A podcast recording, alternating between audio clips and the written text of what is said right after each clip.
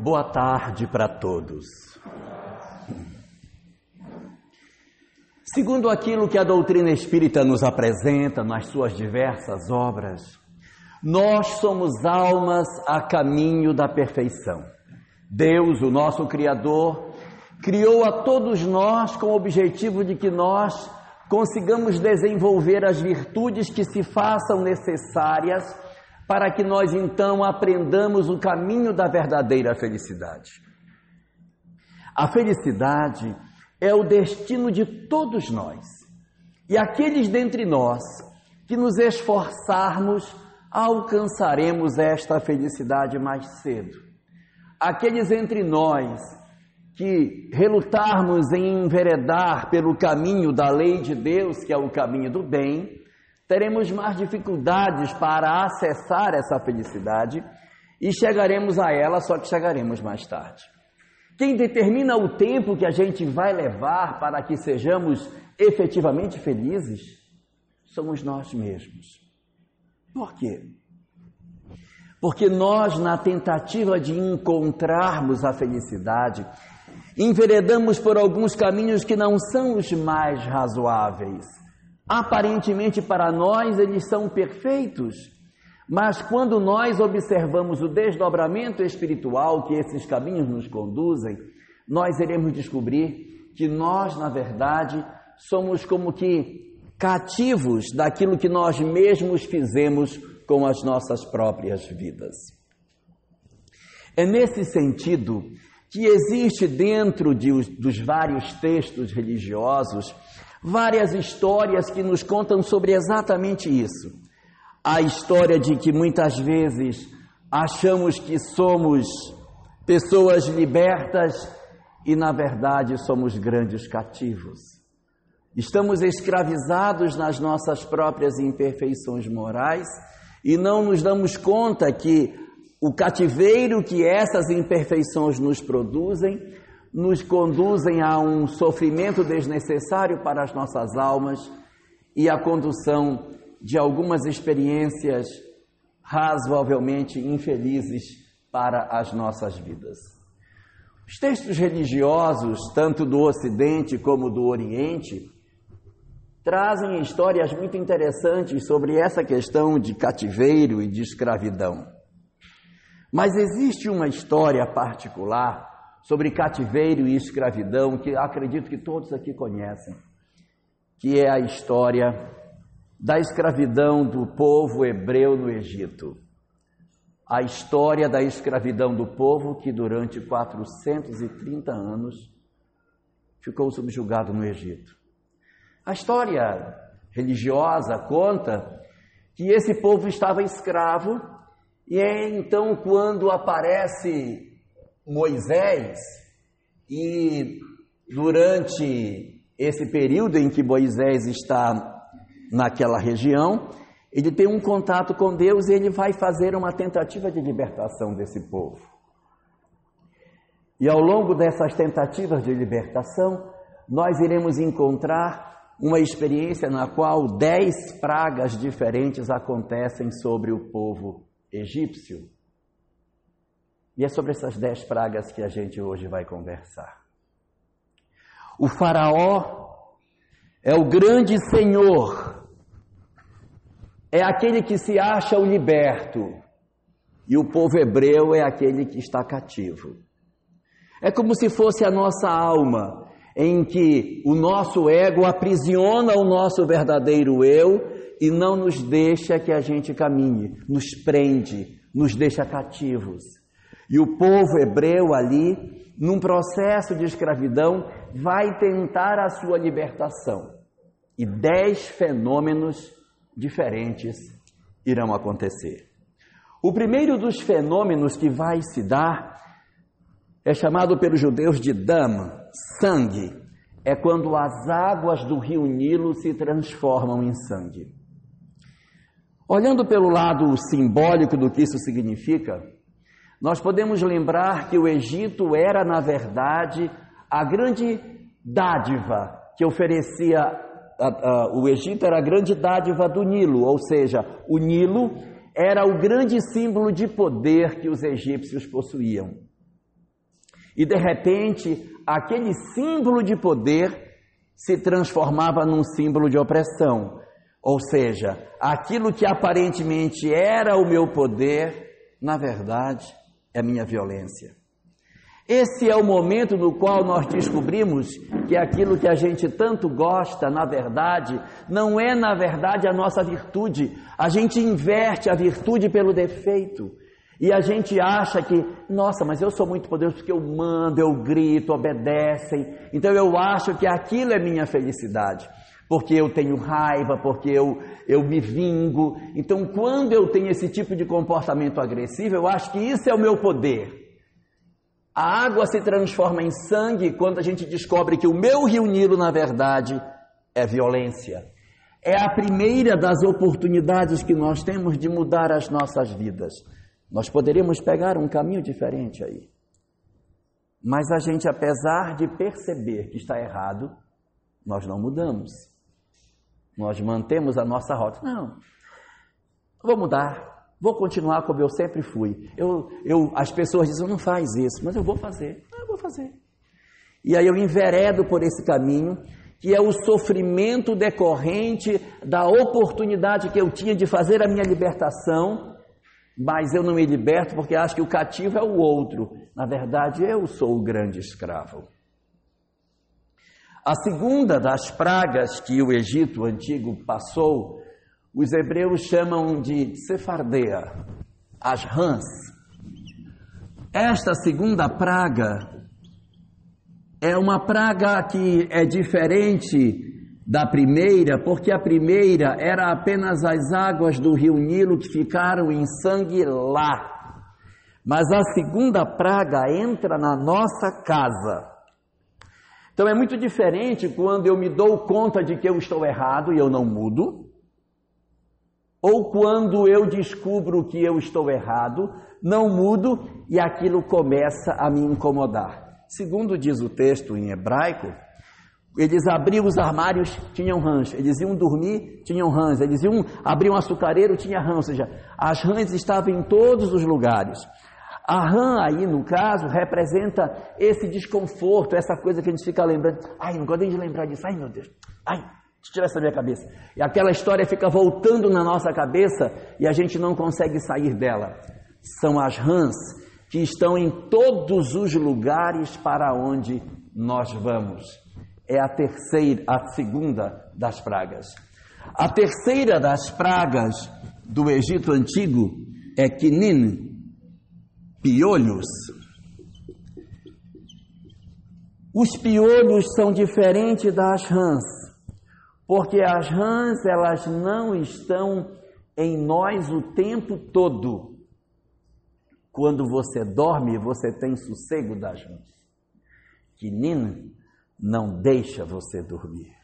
As pessoas não veem que você está perturbado, mas você sabe, porque aquilo coça a sua cabeça o tempo todo. Ninguém vê, mas você sabe que você não está bem. Esses três primeiros sinais que a gente tem se agrupam num fenômeno no qual eu sei que estou errado, eu percebi, mas eu não vou mudar. O remorso me persegue, mas eu não vou mudar. E terceiro, os piolhos, que é esse incômodo, esse desconforto da consciência que não me deixa mudar. É esse processo de desconforto que vai produzindo em nós uma sensação de desagrado. Eu sei que eu não estou bem, mas eu não quero mudar. Mas aquilo me pesa, aquilo me incomoda. A gente poderia mudar nós poderíamos mudar. Aqui, logo depois da, da, da praga das rãs, Moisés conversou com o faraó e o faraó disse: Eu vou soltar, eu vou, solte, tira as rãs que eu mando vocês embora. Moisés então tira as rãs. Tirou? Não vou mandar mais. Igualzinho a gente que diz assim: Oh meu Deus, não aguento mais. Faz alguma coisa na minha vida e eu, eu prometo que eu vou mudar a vida muda e a pessoa diz: graças a Deus, mudou, ainda bem, pronto, mas não consigo mudar de vida. Tem uma história que conta, uma história de rabino, né? Os rabinos contam que tinha um cara procurando estacionamento em Jerusalém. Jerusalém é uma cidade cheia de muito, muito carro e é difícil estacionar. E ele começou a rodar, rodar, procurando estacionamento, procurando, não achava, tentava em vários lugares. Aí quando ele viu que não tinha jeito, ele disse: Senhor, estou quase para perder meu compromisso. Me arrume uma vaga, por favor. Se o senhor arrumar uma vaga para mim, eu prometo, Senhor, que eu vou cumprir todos os mandamentos da lei, eu vou fazer todas as rezas, eu vou cumprir tudo, eu vou fazer tudo, não vou desobedecer mais nada, serei um judeu perfeito. Mas me arruma uma vaga, por favor, Senhor. Quando ele abriu os olhos, tinha uma vaga bem na frente deles. Senhor, pode cancelar o pedido que eu já achei a vaga. Então, é mais ou menos assim. É mais ou menos assim. Nós teríamos a chance de mudar mas nós não mudamos. E porque nós não mudamos, os piolhos nos perseguem. Só que os piolhos, eles têm uma característica. As pessoas não veem que a gente tem piolho. Só a gente é que sabe que está com piolho. As pessoas não percebem, mas você sabe que você está incomodado. Se você não se cuidar, você irá avançar para a quarta das pragas, nós vamos avançar para a número 4, que os judeus chamam de avod, as moscas. Foi traduzido como moscas. Aí a nossa vida já começou a mudar, porque nós já estamos perceptivelmente perturbados. As pessoas já nos veem, já percebem a pessoa com aquele monte de mosca em volta, aquela coisa. Já não é mais um piolho que é imperceptível. Agora são as moscas. E a pessoa se sente estragada, ela se sente incomodada. E quando a gente está com aqueles mosquitinhos em cima, a gente já fica incomodado. Imagine você estar tá com moscas o tempo todo em volta de você. Você se sente como se você estivesse realmente apodrecendo por dentro. É a hora em que nós dizemos assim: eu não estou bem, eu não estou nada bem. Eu passei desse estágio inicial, eu passei deste momento em que as coisas eram muito mais psicológicas.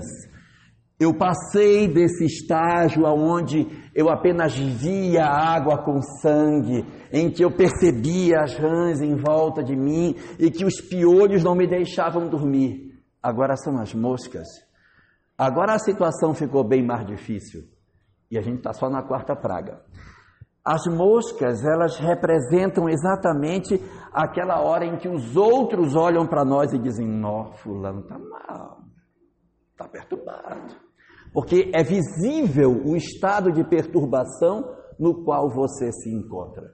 Aqui também, na quarta praga, Nesse momento, o Faraó volta a conversar com Moisés e volta a dizer para ele: se você tirar as moscas, eu deixo vocês irem. Eu deixo vocês irem. E os seus auxiliares dizem: Mas, Senhor, por que, que o Senhor não solta? Ele diz: Porque se eu soltá-los, quem vai fazer o trabalho sou eu, somos nós. Então, o que move essas pragas não terem sido resolvidas é o nosso egoísmo. Eu não solto por causa do egoísmo, porque se eu se é para alguém sofrer, que sofra você e não eu. Eu empurro você no buraco e eu não.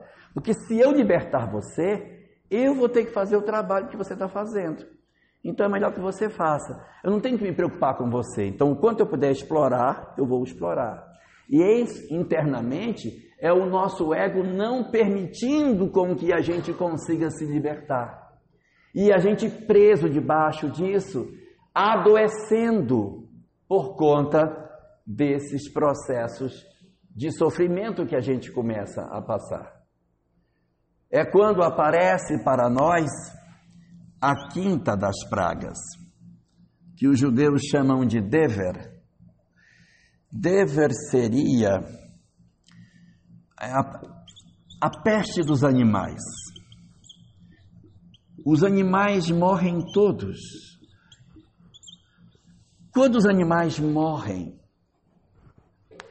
Os egípcios perdem toda a produção de proteína animal que eles teriam. Eles não têm mais a proteína animal para comer, porque morre o boi, morre a galinha, morre, morre o porco, morre todos os animais que eles poderiam se alimentar. Então a, alimentação deles piora. Ou seja, a alimentação espiritual nossa piora. Por quê? Porque nessa hora nós já não estamos mais conseguindo nos alimentar espiritualmente. A perturbação está tanta que eu já não consigo mais ter lucidez. Eu já preciso de ajuda para que eu saia desse processo. Quando a peste dos animais chega, não somente a proteína animal acaba, ou seja, a alimentação espiritual nossa começa a entrar em declínio, como também os animais que eram usados para semear, para plantar, para colher, o boi que puxava o arado, o cavalo que carregava, morre tudo. Então, a capacidade produtiva diminui é quando a gente já não consegue mais no trabalho produzir como produzia antes. Nós começamos a sentir nesta condição uma queda na nossa capacidade produtiva. A gente chega no trabalho e diz, ai gente, eu estou tão mal, nossa, eu estou legal. Ai, minha cabeça está mil, não consigo nem me concentrar. Eu abro um processo desse, eu olho e fecho. Aí o cliente vem me dar vontade de esganar o cliente. Com paciência. Dor de cabeça que não passa, uma agonia. Doido para ir embora para casa, gente. Então, é um estado de perturbação que faz com que nós, além de já demonstrarmos, num estágio mais avançado que o primeiro, nitidamente que nós não estamos bem, as pessoas percebem que nós não estamos bem, depois a gente já não trabalha de maneira correta e até a nossa alimentação espiritual está ruim. A gente não está se alimentando espiritualmente. A pessoa diz, ah, eu tenho até orado, mas sei lá. Ai, não tem funcionado, gente, está uma perturbação tão grande. Olha, na minha casa tão horrível, não tenho paciência. Me dá umas, umas angústias. Mas aonde está isso? Isso estava lá em cima, quando a água virou sangue e eu não mudei e eu permiti que eu entrasse por todos esses caminhos, até chegar a esta, que é só a metade do caminho. Ainda tem mais cinco para frente. E a gente já está nessa condição bastante sofrida. E vem a sexta das pragas do Egito, chamada Sherim, que seria eh, sarna, doen úlceras, doenças, são, é a hora em que a gente adoece de vez. Se a gente bem perceber, quando a gente começa a entrar em processo de depressão, a gente vai entrando bem devagarinho. Então existe aquela depressão mais leve, aonde a gente, na verdade, percebe que está incomodado, mas você trabalha, você toca a sua vida, você até convive com ela, você vai levando, você leva a sua vida. Mas se você não cuidar, esse processo leve, ele pode avançar e se tornar uma depressão moderada.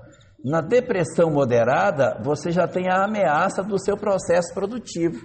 Eu já não estou mais saudável, eu preciso de um médico para organizar minha, minha saúde, que eu não estou bem. E o que é pior, o depressivo tem uma tendência danada de ficar doente. Até parece assim uma maldição, porque a pessoa já está ruim, ainda fica pior. Mas, infelizmente, o nosso organismo funciona dessa forma. Nós temos um sistema imunológico que nos defende de doenças. Você pega um ônibus para ir para casa, no ônibus você respira uma série de bactérias, uma série de vírus, tem contato com vários germes. Só que o organismo respira aquilo e vai trabalhando e vai criando anticorpos e você nem, nem adoece daquilo que você, você teve contato. Mas se você estiver deprimido, pode acontecer de você já ter descido e estar na sexta fase, Sherima, E aqui nessa hora é a hora das doenças. Tudo a gente adoece. Vai visitar uma pessoa com conjuntivite, pega. Aí a mãe diz: Minha filha, vá fazer a unha. Você está o dia inteiro nesse quarto. Vá, vá pintar seu cabelo. Faz a unha, minha filha. Aí vai, pinta o cabelo, fica lindo. Vai fazer a unha. A moça arranca um bife do canto do dedo. E já ia inflamar já ia inflamar, mesmo ela soprando, jogando acetona em cima, chupando o resto do sangue que sobrou, vai inflamar. Mas se estiver depressivo, pode preparar. O dedo vai ficar enorme. Mas por que, meu Deus? Porque o sistema imunológico nosso não funciona da mesma forma. Nós enveredamos por um caminho infeliz e adoecemos fisicamente. Por quê? Porque fomos deixando que esse processo fosse avançando dentro de nós, fosse criando novos espaços e vamos permitindo com que essa escravidão continue acontecendo. Nós mesmos nos tornamos infelizes. Nós mesmos nos algemamos. Não são os outros que nos fazem infelizes.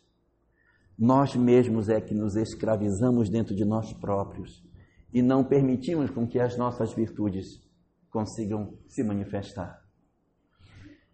Exatamente nessa hora, a história do povo egípcio, ela dá uma guinada. Exatamente nessa sexta praga. O faraó fica tão chateado com as úlceras, com as doenças, o povo com febre, sem condição nenhuma de sair da cama, está todo mundo extremamente abatido porque eles já não estão se alimentando bem, eles já não estão bem, e aí vem essa doença, eles ficam pior ainda. Então o faraó é tomado de uma raiva por conta disso, que a partir daí ele diz o seguinte: a partir de agora, eu não vou mais pedir que suspenda nenhuma praga.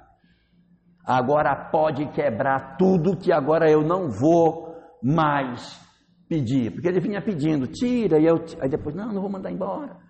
Agora pode mandar. Pode mandar que agora eu me quebro todinho, mas eu não vou pedir para parar. Deixou de ser egoísmo. Passou a ser o quê?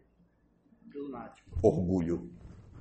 As seis primeiras pragas do Egito são fruto do nosso egoísmo, quando a gente não quer libertar para não ir para o lugar do outro. Não, não, eu não vou fazer, eu não, eu não vou mudar porque eu não vou libertar. O que, que é essa libertação? Essa libertação é o perdão que a gente não concede, é a revisão de conceitos que a gente não faz.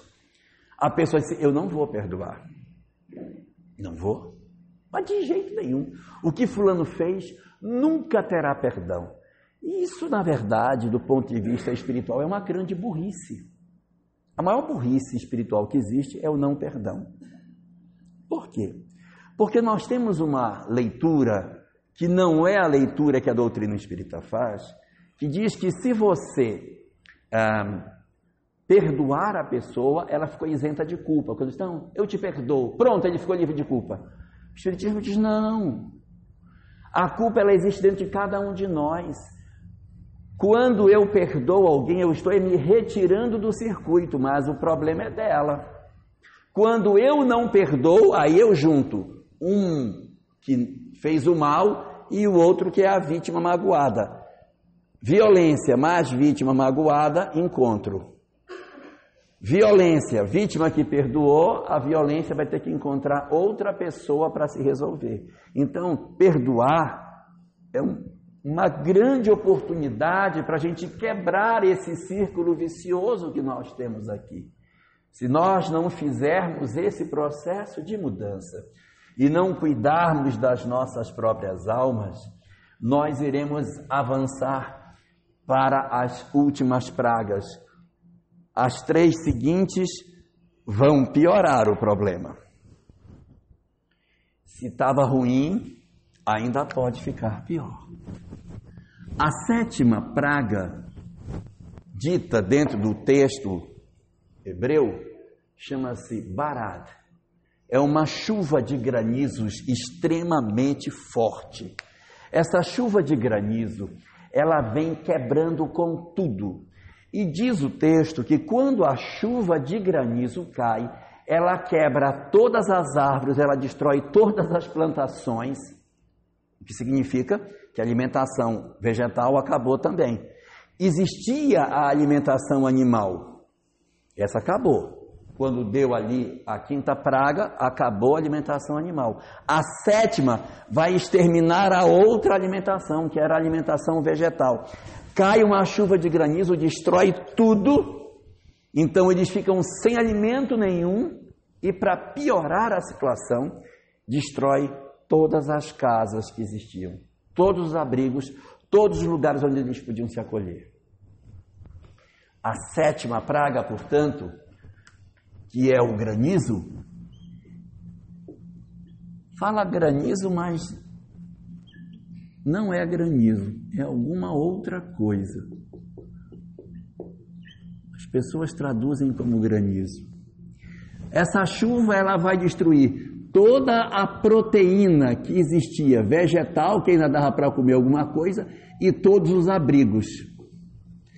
Então, nessa hora, eu perco o resto da minha alimentação espiritual e perco o abrigo da fé. Aqui a fé acaba. Aqui nós já não estamos mais nem na depressão leve e nem estamos na depressão moderada. Daqui para frente é o quadro da depressão profunda. Primeiro, perda de toda a alimentação espiritual. Não, não, adianta ir. Não, deixa, não consigo mais me alimentar espiritualmente. Muito perigoso. E segundo, destruição da fé. Os abrigos são todos destruídos.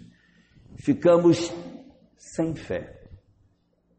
Joana de Ângeles diz que de todas as provações que o ser humano pode passar na terra, é sofrer a privação da fé e prosseguir vivendo.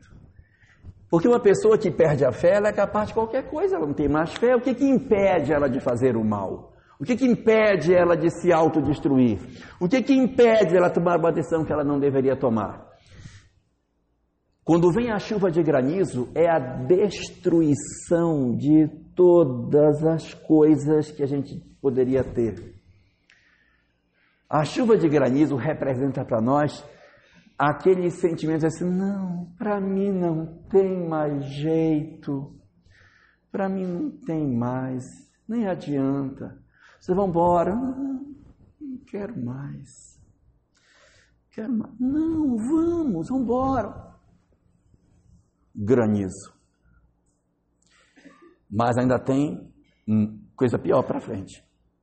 Porque a chuva de granizo destruiu tudo as árvores foram todas arrasadas, destruíram todos os frutos, tudo que tinha para comer. Então eles, o que tinha para comer o que o resto de folha que ficou caído no chão. Então tira aquelas folhas, faz um, um charuto, né? Pega uma folhinha de uva e tenta fazer um charutinho, ferve aquelas folhas, come folha, come alguma coisa, come raízes, come alguma coisa, comer para se alimentar. E o Egito, ele tinha dois produtos que eram muito importantes, que era o trigo e o centeio. Todos dois são muito importantes para fazer pão. Tudo já havia sido plantado, mas trigo e centeio não tinham sido plantados.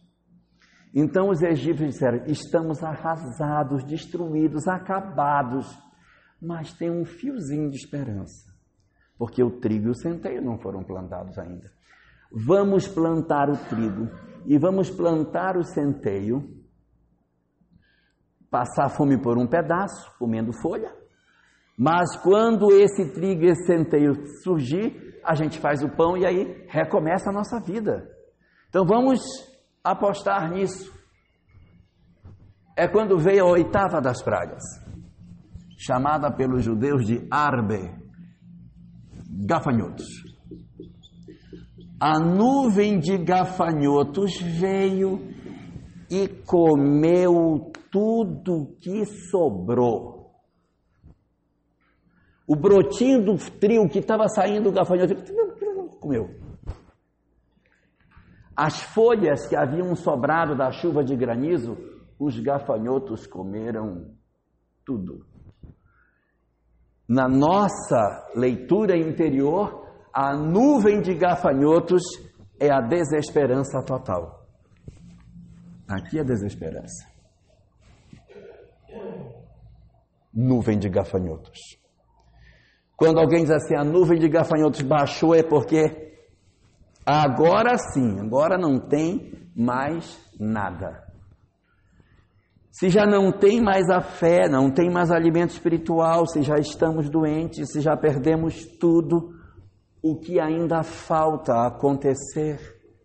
Meu Deus. Nona praga, rocha, escuridão. Era tão escuro, diz, diz o texto, que uma pessoa não conseguia ver a outra e que as pessoas não viam nem a si mesmas de tão escuro. O que seria isso? Eu não consigo nem me ver mais. E é interessante como na depressão profunda, esse quadro é bem característico. A pessoa rejeita a fé, ela acha que para ela não tem mais jeito, e ela gosta de ficar no escuro. Ela se tranca no quarto, coloca algodão nas frestas da janela para que a luz não entre. Quem tem pessoas que sofrem depressão em casa precisa ficar bem atento. Que esses são os passos do processo depressivo. É por aí que a gente vai identificando onde a pessoa está, em, que, em qual desses momentos nós estamos vivendo em função da nossa rejeição desse fenômeno de crescimento que a gente precisa passar. Quando uma pessoa é depressiva e ela começa a abandonar a si mesma, ela já não se enxerga mais. Ela deixa de tomar banho, ela, a roupa que ela está é a de ontem, a barba fica por fazer não sei quantos dias, o cabelo está até aqui branquinho, daqui para baixo, pintado. Desconfie. Se você tem alguém que parou não precisa ser um batom da Lancôme, mas um batonzinho, né? Arrumar o cabelinho. Se cuidar um pouquinho é bom. Um pouquinho é bom, porque a gente fica muito. A gente já é feio. Se não se cuidar. Com exceção do Silvio, nós somos todos feios, né? E aí, se a gente não se cuidar, fica mais feio ainda. Resultado: esse processo de escuridão é quando a gente tem aquele negror dentro de nós. O processo de escuridão é quando a gente diz assim: eu vivo num negror total. A pessoa não aceita sair do quarto. Você tem que, minha filha, sai, vamos embora. Não, não quero sair daqui. Vamos, sai daí. Você vê a pessoa está com a mesma roupa de ontem, com, é, nem se alimentou, passa o dia inteiro deitada, ela não se levanta. A gente tem que tentar tirar a pessoa. E não é gritando, não é com estupidez. Você tem que ser companheiro suficiente para poder pegar a pessoa pela mão e vir tirando ela devagarinho. A principal coisa que a gente precisa demonstrar é amor. O amor é a peça fundamental, viu? Para que a gente consiga fazer isso. Mas é lógico que quando a gente avança dessa depressão leve para moderada e principalmente para profunda, você já não consegue mais sair sozinho. Tem gente que até convive na depressão leve, vai levando chora no travesseiro, diz que é TPM, vai levando devagarinho, mas vai levando. Mas quando chega na parte da depressão moderada, não dá mais. Você precisa de um profissional, precisa de um psicólogo para te ajudar. Né? O ideal é que a gente trabalhe com exército, marinha e aeronáutica. Exército cuida do corpo, que é o físico. A marinha cuida das águas da lágrima. E a aeronáutica cuida do espiritual, do ar. Então é médico, psicólogo e fé, qualquer fé que seja, mas eu preciso dessa tríade, porque o homem ele é físico, ele é psicológico e ele é espírito. Não dá para trabalhar, vá no médico só, não, precisa dos três. Quando a gente vai para a guerra, a gente não leva só uma força, leva tudo: exército, marinha e aeronáutica. E ainda tem mais duas forças auxiliares, que é o bombeiro que são os amigos, e a PM, que é a família. Né? Então, esse pessoal aí é que vai juntar a gente para a gente sair. Sozinho você não sai. Difícil você sair de uma depressão sozinho. Difícil. Na leve vai, mas passou para moderado, entrou para profunda, papai, procure ajuda. Procure ajuda. Geralmente quem está na moderada procura ajuda. Quem está na profunda já não procura mais. Já deu por vencido. Isso aqui parece muito com obsessão simples, isso aqui parece muito com subjugação. Na subjugação a pessoa diz, não, não tem mais jeito ela já não reage mais a isso. Então a gente precisa estar atento para buscar as pessoas disso. Mas faltou uma praga. Eu só falei nove. A décima, Makat Bechorot, a morte dos primogênitos. O primogênito morre. O primogênito é o nosso maior sonho, é aquilo que a gente mais sonha. Ah, eu quero casar com fulano. Olha o sonho maravilhoso. Ah, eu quero fazer medicina. Eu quero. Esse é o meu primogênito. É o sonho mais importante que eu tenho. A depressão faz ele morrer. Pensa, ah, fazer vestibular mais não. Quero mais não. Faz a gente abandonar o nosso sonho mais importante. Então, se nós não cuidarmos dessa dinâmica, nós iremos perder os nossos sonhos.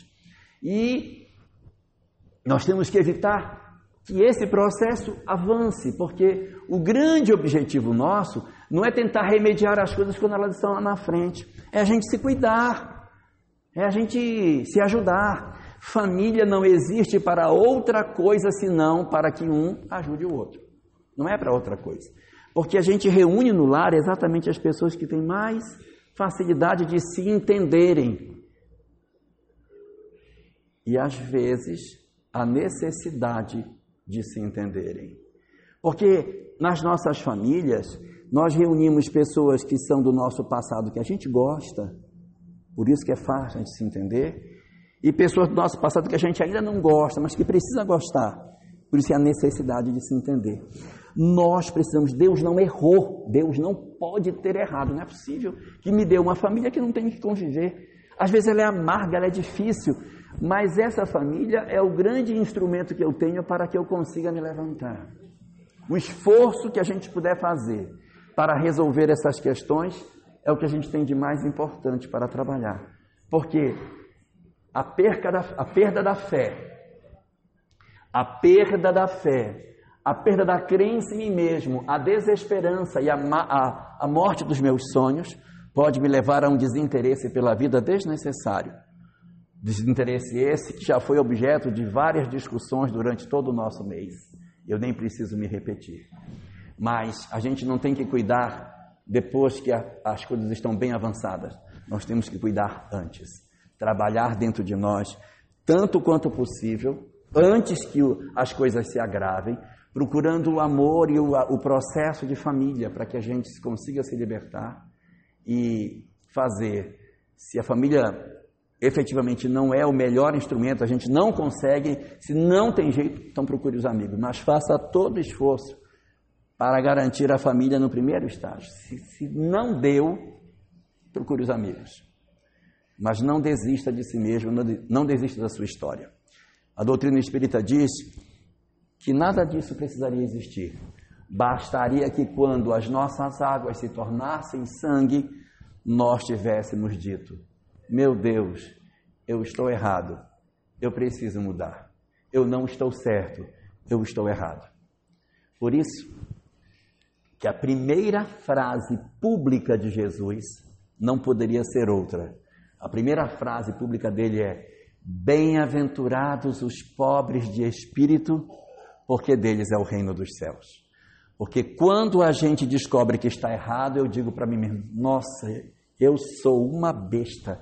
Minha, minha força é sangue, é violência, eu estou errado. E quando eu descubro que eu estou errado, então eu me liberto dessa caminhada infeliz e avanço para uma libertação. Então, felizes somos todos nós quando descobrimos que estamos errados, porque estamos marcados para a felicidade para encontrar o reino dos céus. Negar isso é encontrar um caminho desnecessário de sofrimento que Deus não quer para nós. Portanto, a todos nós que refletimos sobre essas questões das nossas vidas, eu desejo que todos nós possamos mergulhar profundamente dentro das nossas vidas, fazermos uma reflexão bem crítica sobre cada um dos nossos passos já dados, para que a gente consiga resolver as nossas histórias de vida e faça sentido a encarnação que a gente está recebendo. Muito obrigado e uma boa tarde para todos.